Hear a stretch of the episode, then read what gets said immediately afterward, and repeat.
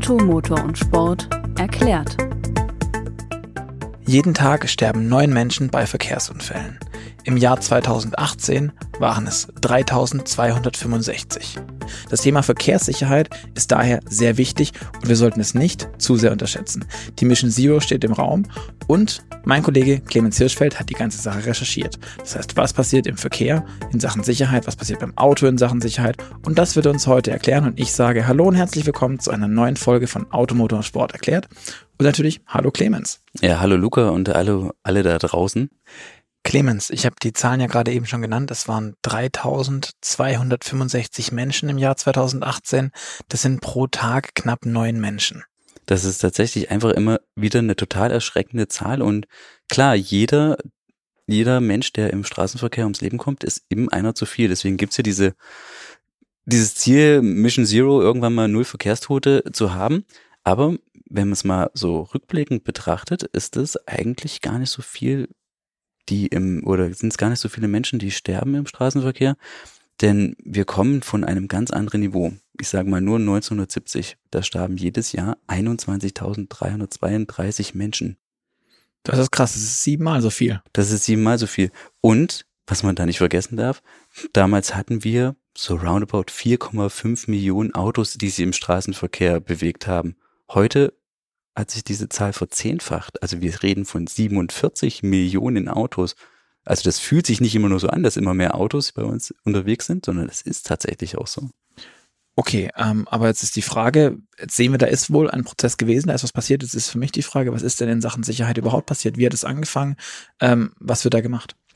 Also ganz ehrlich, am Anfang war natürlich auch eine riesen Schockreaktion in der öffentlichen Gesellschaft und das sah sich zum Beispiel Automotor und Sport veranlasst, wirklich Crashtests durchzuführen. Das haben wir nicht als erste gemacht, die Autohersteller haben das damals schon getan, aber nicht öffentlichkeitswirksam, sondern wir haben, sind hingegangen, haben gesagt, komm, wir fahren jetzt einfach mal mit einem Fiesta gegen eine Wand, lassen eine S-Klasse in einem kleinen Fahrzeug crashen und gucken mal, was dabei rauskommt. Und das war natürlich auch für alle anderen der Antrieb, immer bessere Autos zu bauen. Also ich sag mal so ein ganz simples Beispiel. Wenn Autos früher ineinander gefahren sind, dann haben sie sich ja überhaupt nicht verformt. Also so ein Volvo war ja einfach ein klasse Auto. Das galt ja sogar als Qualitätsmerkmal. Also zu sagen, guck mal, der hat jetzt nicht irgendwie eine Schramme und keine Ahnung was. Und ich erinnere mich noch, ich hatte, da war ich, Gott, wie alt war ich? Ich glaube 22 oder sowas, hab ähm, auch meine Strafe dafür bekommen, habe unerlaubt auf einer Straße gewendet und in meinen Golf, damals ein Dreier-Golf-Variant, fuhr eine B-Klasse rein in der Stadt mit 30. Und diese B-Klasse hat es komplett zerlegt. Also ja. komplett. Und jetzt denkt man, ja, was ist das für ein scheiß Auto, das fällt ja auseinander. Nein, genau das Gegenteil ist der Fall. Diese B-Klasse hat ja, ist ein relativ kompaktes Fahrzeug, die hat so viel Energie aufgenommen, von deinem wahrscheinlich optisch relativ unversehrten Golf. Ich glaube, ich glaub, die ähm, der Querlenker war verbogen. Genau. Und das Rad hing so leicht schepp. Also ich konnte damit noch auf den Hänger vom ADAC drauf fahren, der mich dann abgeschleppt hat und äh, in die Werkstatt gebracht hat. Aber die B-Klasse war, also das war aus. Ja. Die war unfahrbar, die war fertig. Und aber auf der anderen Seite muss man sagen, der, der hinten drauf fährt, der hat dadurch wahrscheinlich wesentlich weniger davon getragen körperlich, als du das getan hast, weil einfach die ganze Karosse, man nennt das ja passive Sicherheit, diese Energie aufgenommen hat und abgeleitet hat von dem Fahrer. Da kommt dann eben noch so ganz viel anderes Zeug dazu, mhm. wie zum Beispiel die B-Klasse hatte schon Airbag. Das ist so ein das aktives. Dreier Golf auch nicht. Genau. Die Frau stieg auch aus, komplett unbeschadet. Da war gar nichts. Das sah halt ja. wirklich schlimm aus. Richtig, richtig schlimm aus. Das ist wirklich so ein aktives Sicherheitsfeature. Das ist so Klassiker, das kennt jeder. Aber sowas muss natürlich erstmal entwickelt werden. Und so kleiner Fun Fact, jeder denkt ja, ah, die Deutschen hatten das als erste in der S-Klasse 1981. Stimmt gar nicht. Ähm, die Amis hatten das schon mal, ich meine Mitte der 70er Jahre, 1974, und da haben die das in 10.000 Euros, äh, 10.000 Autos eingebaut. Denen war das allerdings nicht lukrativ genug und deswegen haben sie es wieder eingestampft. Also Sicherheit und Geld verdienen ist leider auch immer wieder so ein, so ein Punkt, warum viele interessante Sicherheitsfeatures immer wieder erst in Oberklasse-Modellen eingeführt werden. Und dann, dann so langsam oben nach unten durch quasi gereicht werden. Top-down, genau, du sagst ja. es. Und was zum Glück aber nicht so top-down ist, und ich schlag mal den Bogen zurück zu diesem Crash-Test, ist, dass es einfach mittlerweile öffentliche Institutionen gibt. Also nicht nur Automotor und Sport macht nach wie vor ähm, Crashtests. Also wir crashen keine Autos mehr, sondern wir crashen heute Kindersitze zum Beispiel. Als Beispiel, ja. Als klar. Beispiel, um die, um die Sicherheit zu machen, wie viele andere natürlich auch. Und ähm, es gibt aber wirklich eine öffentliche Institution, den NCAP Crashtest zum Beispiel, den kennt ja, glaube ich, jeder. Das ist Ja, dieser NCAP-Test mit, Mhm. den, mit der, mit der Sternebewertung, den meinst du? Genau, diese Wunder, diese wunderbaren fünf Sterne. Da muss man gleich dazu sagen, fünf Sterne heißt nicht immer fünf Sterne, weil jedes, der wird jedes oder alle zwei Jahre geupgedatet mit wirklich immer wieder neuen Standards und dann kommen immer wieder ganz viele neue Features dazu. Da geht es nicht mehr nur darum, hey, wir fahren zwei Autos gegeneinander oder fahren ihn in eine Wand oder fahren ihn gegen einen Pfeiler und solche Geschichten und gucken, wie die Autos sich verbiegen und die Insassen schützen und wie die Airbags alle auslösen. Nein, da gibt es tatsächlich ähm, auch Punkte dafür, was bringen denn die Autos so an Standardsicherheitssystem mit? Also sind wir wieder bei Airbags, Kurzstrafe, die sich vorspannen, ähm, Autos, die sich so hochfahren und was gibt's so für zusätzliche Sicherheitspakete, die man noch so kaufen kann. Und dafür gibt's so entsprechend Punkte. Und ähm, man kann sich aber trotzdem als Konsument immer wieder drauf verlassen, wenn so ein Auto fünf Sterne hatte, vielleicht auch vier, dann ist das schon ein sehr sicheres Auto. Da kann ich meine lieben Kleinen sicher von A nach B fahren. Wenn mal was passiert, dann habe ich dann eine deutlich höhere Überlebenschance, als ich das vor 40 Jahren noch zum Beispiel noch hatte. Ja, das, das kann ich mir sehr gut vorstellen. Wenn ich es richtig weiß, beim NCAP aber auch so, dass da ganz viele Dinge, die wir gar nicht mit Sicherheit in, in Verbindung bringen. Ich meine gelesen zu haben, dass äh, beispielsweise der Tempolimiter, wenn der dabei ist, gibt's Punkte und solche Dinge. Also, dass eine automatische Geschwindigkeitsbegrenzung da ist. Isofix, ähm, Arretierungen für die, für die Kindersitze beispielsweise. Also wirklich sehr, sehr vielfältig. Also wir reden hier nicht nur von dem, was, glaube ich, jeder von sich aus, wenn man auf der Straße eine Umfrage machen würde, als klassisches Sicherheitssystem äh, sieht, wie ein Airbag beispielsweise, sondern es sind viele Kleinigkeiten, oder? Das, du hast recht, das sind tatsächlich viele Kleinigkeiten und das sind natürlich aber eben auch ähm, eben die klassischen Systeme. Ähm, jeder kennt natürlich auch so eine unterstützende Systeme wie zum Beispiel ABS oder Mhm. ESP. Also ABS ist der ähm, Bremskraftverstärker, der äh, wirklich dafür sorgt, dass die ähm, Räder nicht blockieren beim, bei einer starken Vollbremsung.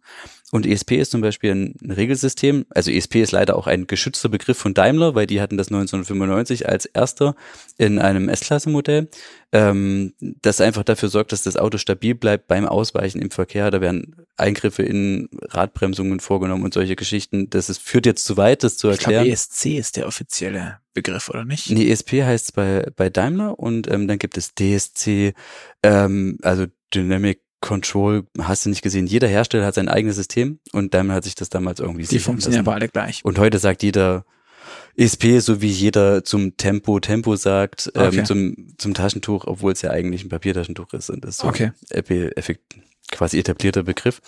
Worauf ich eigentlich hinaus wollte, diese Systeme verhindern allein 15.000 Unfälle im Jahr. Also bevor es überhaupt zu Unfällen kommen kann. Und das ist eine relativ alte Zahl, die ist jetzt, die haben die deutschen Versicherer irgendwann mal herausgefunden, so vor, vor fünf, sechs Jahren.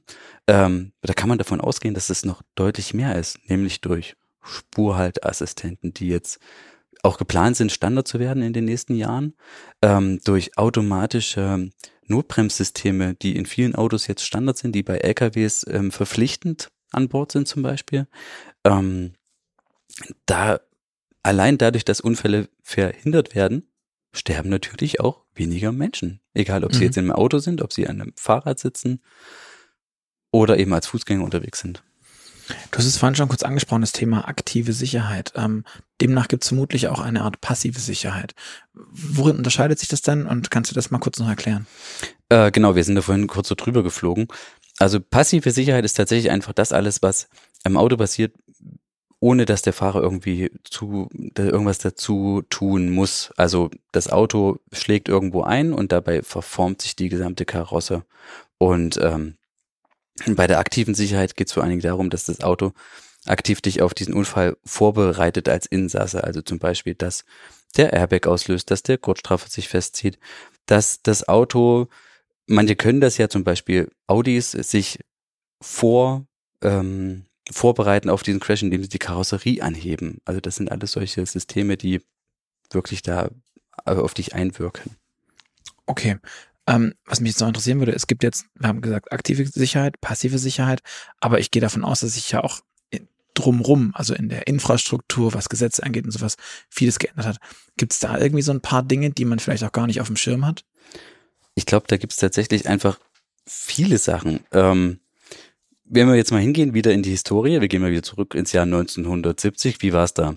Jeder hat, konnte sich ein Auto kaufen, musste irgendwie eine lapidare Führerscheinprüfung absolvieren und dann ist er einfach mal mit seinem Auto, mit allem, was ging, nicht nur über die Landstraße und über die Autobahn gebrettert, sondern eben auch durch Ortschaften. Und dann haben wir gedacht, scheiße, so kann es doch nicht weitergehen. Also hat man, ist man hingegangen, hat gesagt, erstens begrenzen wir die Höchstgeschwindigkeit auf Landstraßen mal auf 100. Und dann ist vielleicht auch nicht ganz schlecht, wenn ihr nicht immer alle betrunken fahrt, sondern irgendwie, wir senken die, wir führen eine Promillegrenze ein, damals noch 0,8. Das war auch so Mitte der 70er Jahre und begrenzen auch Höchstgeschwindigkeiten auf Autobahnen, natürlich in der Stadt. Und du willst mir sagen, es gab früher keine Höchstgeschwindigkeitsgrenze in der Stadt. Ich meine, wir sind jetzt beide hier irgendwie mit, mit, mit Anfang 30 unterwegs, aber ich kann mir das nicht vorstellen, verdammt. Es, es gab keine Höchstgeschwindigkeit in der Stadt. Das muss man sich tatsächlich vorstellen. Also das war natürlich ganz am Anfang, das, da reden wir noch von Nachkriegszeit. Ich glaube, die, okay. die Einführung der, der 50 km in Ortschaften, das war irgendwann doch so wirklich Anfang der 60er. Ähm, klar, damals waren ja Autos auch noch nicht so wahnsinnig schnell. Verrückt genug, aber sie waren dafür besonderer. Absolut. Und da ist natürlich jeder Knattern schon zur Seite gesprungen, aber irgendwann, wenn man dann mal so, so Schlagzahlen von ein paar Millionen Autos auf der, Land, auf der Straße erlebt, dann ist es halt wie bei allem, dass man irgendwie anfangen muss, den Straßenverkehr zu regeln. Und ich erinnere mich heute noch an meinen Opa, der übrigens beide Kriege miterlebt hat. Ähm, der hat sich nie angeschnallt.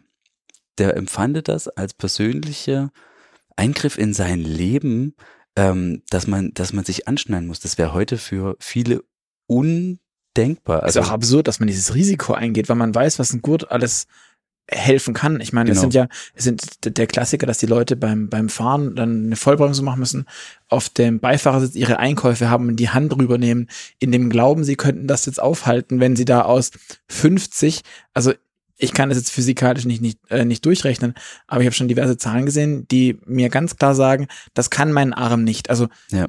nicht, weil ich jetzt, glaube ich, ein schwächlicher Kerl bin, aber das ist einfach krass. Also ja. das ist, was da, was die Physik da macht, mit, mit Trägheit der Masse und ähm, dem Gewicht, das ist, und dann dem Hebel, den mein Arm hat, weil der ja an meiner Schulter ist und nicht irgendwie an der Tür festklebt, ähm, noch zusätzlich, das kannst du ja, das kann man ja lassen. Und dann sich nicht anschnallen, finde ich, ist mutig. Da muss man schon mutig sein und ähm, also die, diese Gurtpflicht, die kam dann irgendwann, ich glaube Anfang der 80er und ähm, ist heute bis heute eigentlich der Lebensretter Nummer eins, muss man sagen. Denn auch ein Airbag funktioniert nicht ohne Gurt. Weil wenn du ohne Airbag in, äh, ohne Gurt in den Airbag einschlägst, ungebremst, dann schlägst du einfach durch. Und dann hast du gar nichts gekonnt. Ähm, das ist einfach tatsächlich einfach eine, eine, eine Sache. Ein Gurt ist immer noch der Lebensretter. Das gilt natürlich auch für Kindersitze. Mhm. Nicht umsonst haben wir verschiedene Normen, die unter anderem auch jetzt Isofix in den Autos seit, ich glaube, den Anfang der 2000er vorschreiben. Isofix, nur ganz kurz, das ist diese, diese kleinen wunderbaren Halterungen ähm, an der Karosserie, die in den Sitzen versteckt sind, wo man diese modernen Kindersitze einklicken kann.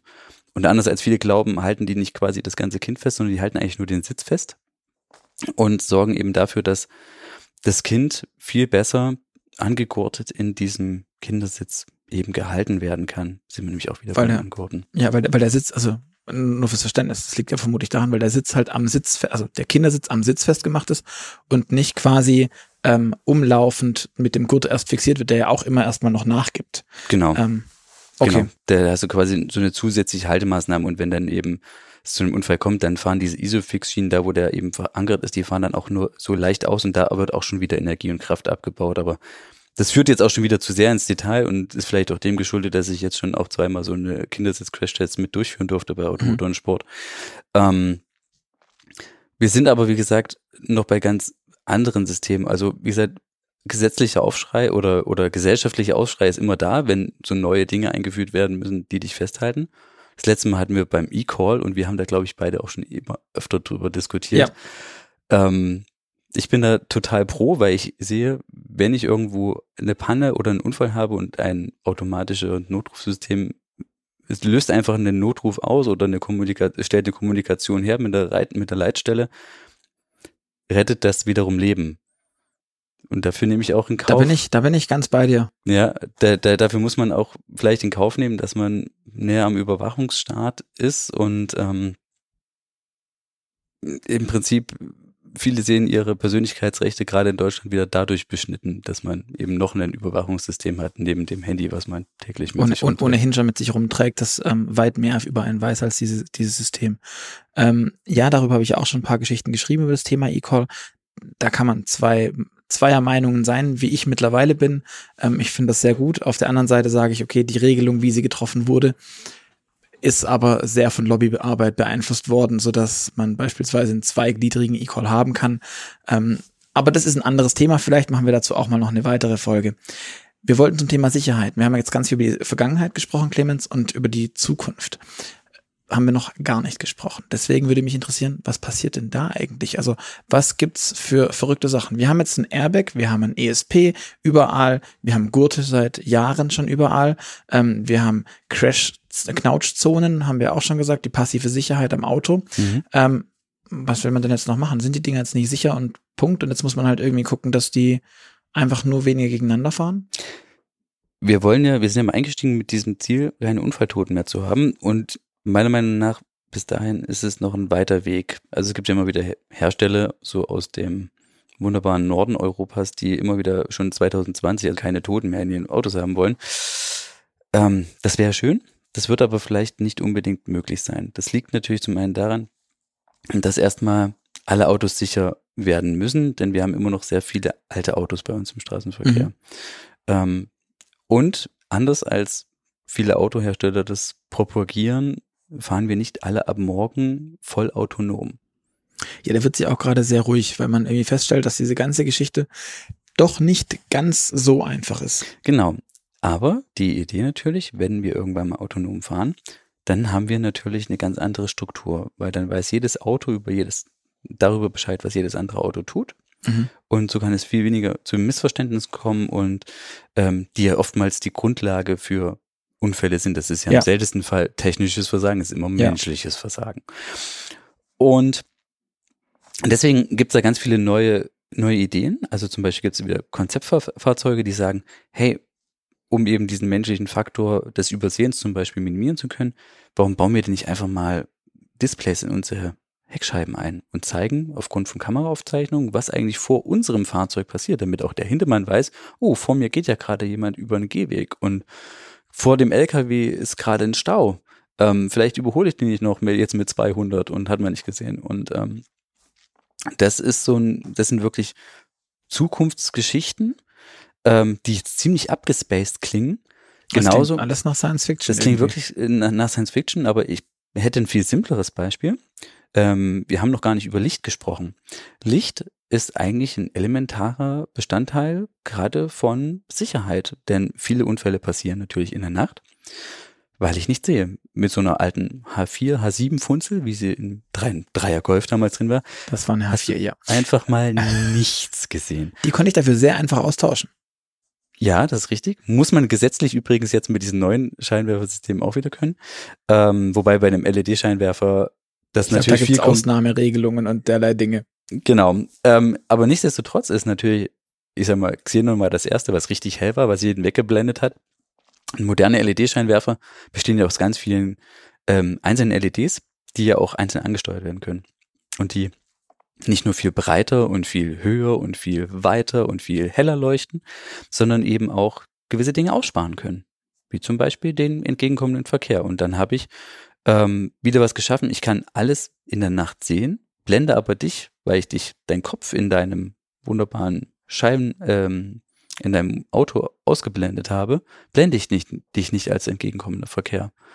Ähm, und auch da habe ich wieder ganz basige, coole Ideen. Also es gibt seit Jahren zum Beispiel Laserlichtsysteme, die ganz weit strahlen können. Mhm. Ähm, Mercedes hat einen, einen Beamer-Lichtsystem in den letzten Maybach vorgestellt. Ja, da sind wir jetzt wieder bei Top-Down, ähm, der sozusagen einzelne ähm, Objekte besonders aussparen kann und auch coole Sachen auf die Fahrbahn projizieren kann. Also zum Beispiel sagte mir in einer Engstelle, wie breit ist denn mein Auto? Mhm. Und da, oh, Vorsicht, da ist es vielleicht sogar rutschig.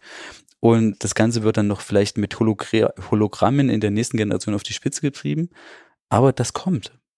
Und Mhm. das ist irgendwie an so einem einfachen System wie Licht mal ganz nett Ja. inszeniert. Das sind dann diese Themen Matrix LED beispielsweise mit diesen Aussparungen, richtig? Genau, und das hat ja mittlerweile, ähm, der neue Corsa hat es, glaube ich, Ja. als Option. Also Genau. mit einem Kleinwagensegment. Also Wir sind dann bei diesem Top-Down-Thema, das wir Richtig. eingangs angesprochen haben, wir sind unten schon relativ, schon relativ weit unten, das heißt in der, in, in der Großserie. Ähm, insgesamt, Clemens, jetzt haben wir viel darüber gesprochen, was machbar ist, was schon gemacht wird. Wie ist denn deine persönliche Einschätzung zu der ganzen Sache? Was glaubst du, kommen wir an diese Vision Zero, bevor wir alle autonom fahren, schon ran? Oder ist das einfach ein propagiertes Ziel, damit man ein Ziel hat, zu dem man hinarbeiten kann? Und ähm, ein weiteres Thema, was mich noch interessieren würde, wie, wie du das persönlich siehst, ist, ähm, ist die Sicherheit, also hört man da momentan auf, irgendwie weiterzuarbeiten oder wird es wirklich auch vorangetrieben? Weil ich habe den Eindruck, dass mit dem, mit dem Licht, da hast du völlig recht, da wird viel gemacht, aber irgendwie sind es jetzt noch wirklich nur noch Details. Bringen die wirklich so viel? Ich glaube, diese Details bringen immer mehr und auch gesetzliche Vorschriften werden immer mehr bringen. Aber wenn, natürlich werden wir nie wieder so einen starken Rückgang haben, wie wir es von 1970, ich sage mal, bis Anfang der 2010er Jahre haben, wo wir quasi von dieser immensen Zahl auf deutlich unter 5000, jetzt Mhm. ungefähr hat sich das bei 3000 Toten im Jahr eingepegelt, kommen werden. Und diese Zahl, ich hoffe natürlich, dass die irgendwann nochmal signifikant runtergeht. Aber wie gesagt, mit immer mehr Autos, mit immer mehr Leuten im Straßenverkehr ähm, und natürlich auch immer, natürlich hohen, nicht nur hohen Geschwindigkeiten, sondern auch einfach Unwägbarkeiten, die, die passieren können, werden wir vielleicht keine so drastische Reduzierung erleben. Ähm, wie gesagt, ich hoffe natürlich, dass es einfach immer weitergeht und es wird alles immer sicherer werden. Ähm, und ich hoffe das natürlich für meine Kinder. Vielleicht erleben die das tatsächlich, irgendwann mal keine Unfalltoten mehr zu erleben, weil sie nur noch sie autonom rumfahren lassen müssen. Ähm, ich denke eher, für mich würde es dann eher Richtung des Operalters so sein, dass ich das Wenn, sehe, wenn, wenn das dann so ist. wenn es dann so ist. Aber dann stürzen vielleicht die fliegenden Autos alle ab. Ich weiß es nicht. Hoffen wir, dass das nicht passiert. Ähm, ich hoffe, dass ihr da draußen ähm, was gelernt habt, ähm, gerne zugehört habt. Wenn das so war, hinterlasst uns gerne einen Kommentar bei iTunes, auch gerne Bewertung. Wenn nicht, tut das auch und sagt uns, was wir besser oder anders machen sollen. Ähm, wir sind gespannt und wollen das gerne für euch ändern ähm, bzw. anpassen. Ansonsten könnt ihr uns natürlich auch gerne E-Mail schreiben. Das findet ihr alles in den Show Notes, ähm, die ganzen Informationen. Und darüber hinaus gibt es noch ein kleines Goodie für euch, wenn euch das gefallen hat, wenn ihr außerdem wissen wollt, was der Clemens und auch was ich sonst in der Automotor und Sport schreiben, könnt ihr euch kostenlos eine Gratisausgabe nach Hause ordern. Das macht ihr ganz einfach, indem ihr auf www.motorpresse-aktion.de slash AMS geht. Dort gibt es ein Mini-Abo sozusagen über eine Ausgabe. Einfach klicken, Adresse eintragen, ähm, kommt das Ding nach Hause. Ich finde das eigentlich ganz cool. Hoff, euch gefällt es auch. Und sagt bis zum, viel Spaß, bis zum nächsten Mal. Und nochmal dir, vielen Dank, Clemens, für die ganzen Infos. Danke dir. Ade.